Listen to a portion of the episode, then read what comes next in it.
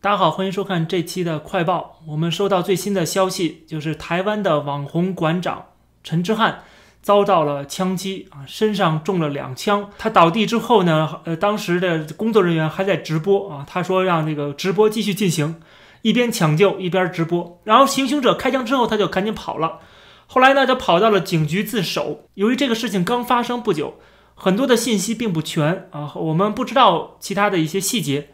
但是我们知道的是，这个人去警局自首的时候，他说他要等律师到场，他才能说话啊。而且他去自首的时候，把他的枪，把他行凶的这个凶器也带着了。据台北当地的警局的人员说呢，这个行凶者之前跟这个陈之汉跟馆长是有过过节的，他曾经骚扰过这个馆长。然后他说开枪打这个馆长的最主要原因是馆长对他的态度不好。但是整个事件在我看起来绝对不是这么简单。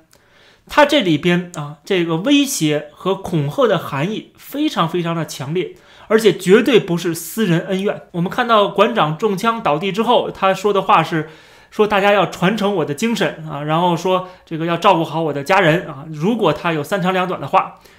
那么他没有提到说跟这个人有什么过节，有什么问题啊？他说的不是啊个人的问题，而说的是他的精神如何传承啊，他的家人能够被啊社会被他的朋友照顾。其实从馆长的反应当中啊，我们也能看得出来，这个开枪的问题啊，绝对不仅仅是因为陈之汉的态度不好，有任何一个人过来骚扰我，我的态度都不会好，对不对？这个态度不好是很正常的事情。你跑来骚扰我，我当然对你态度不好了。当然，我们不知道这个骚扰是怎么骚扰的啊？为什么要骚扰？这个新闻里头没有讲到。但是如果按照这个行凶者所说的，他是因为陈之汉馆长的态度不好，他就开枪的话，那么说明这个人应该是有心理问题的，不是一个正常人，有可能是啊神经病、精神病。但是我们看到他后面的所作所为，又觉得他不是个神经病。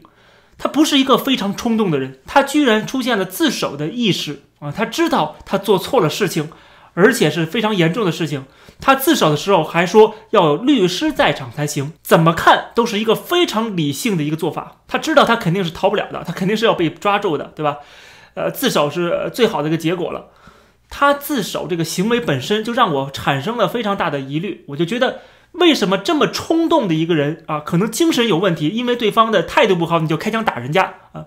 这样的一个人居然能够非常的理性的走到警局说自首，然后把这个凶器呈上，而且说等待律师。虽然警方说这个人是喝了酒的，身上有酒味儿的话，绝对不能说是一定说他是因为喝了酒，酒精的作用下啊，他就去这个开枪了。大家注意，我们看这么多的这个社会新闻片儿。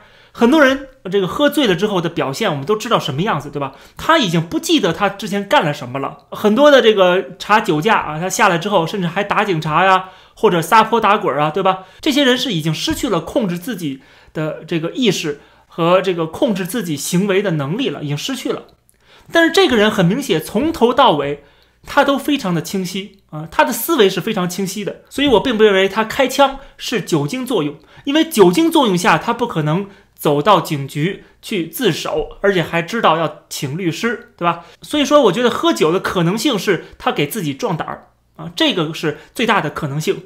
喝酒壮胆儿，然后做这个非常理性的一个行为，为了什么？为了有其他的目的啊？这个目的我们当然不知道，我只能是推测揣测，对吧？因为馆长非常的有名气，而且他说话非常的不留情，特别是对共产党，特别是对蓝营。所以说他最大的敌人是谁？所以说这背后是不是有政治原因？我觉得这个可能性是非常非常大的。而且这个人别忘了，他怎么拿到的枪？他怎么会有枪？一个正常的，不管他是做生意的也好，普通的市民也好，我们家里怎么会放枪呢？台湾的枪支管制是全世界最严的一个国家之一啊，这个连玩具枪都被管制了。所以这个人他手上的枪支是怎么来的？这个人到底是不是就混黑社会的？虽然这个陈之汉馆长之前曾经年轻的时候加入过黑帮，是吧？他曾经啊又是军人，但是现在他的生意做得很大，而且他是知名的网红。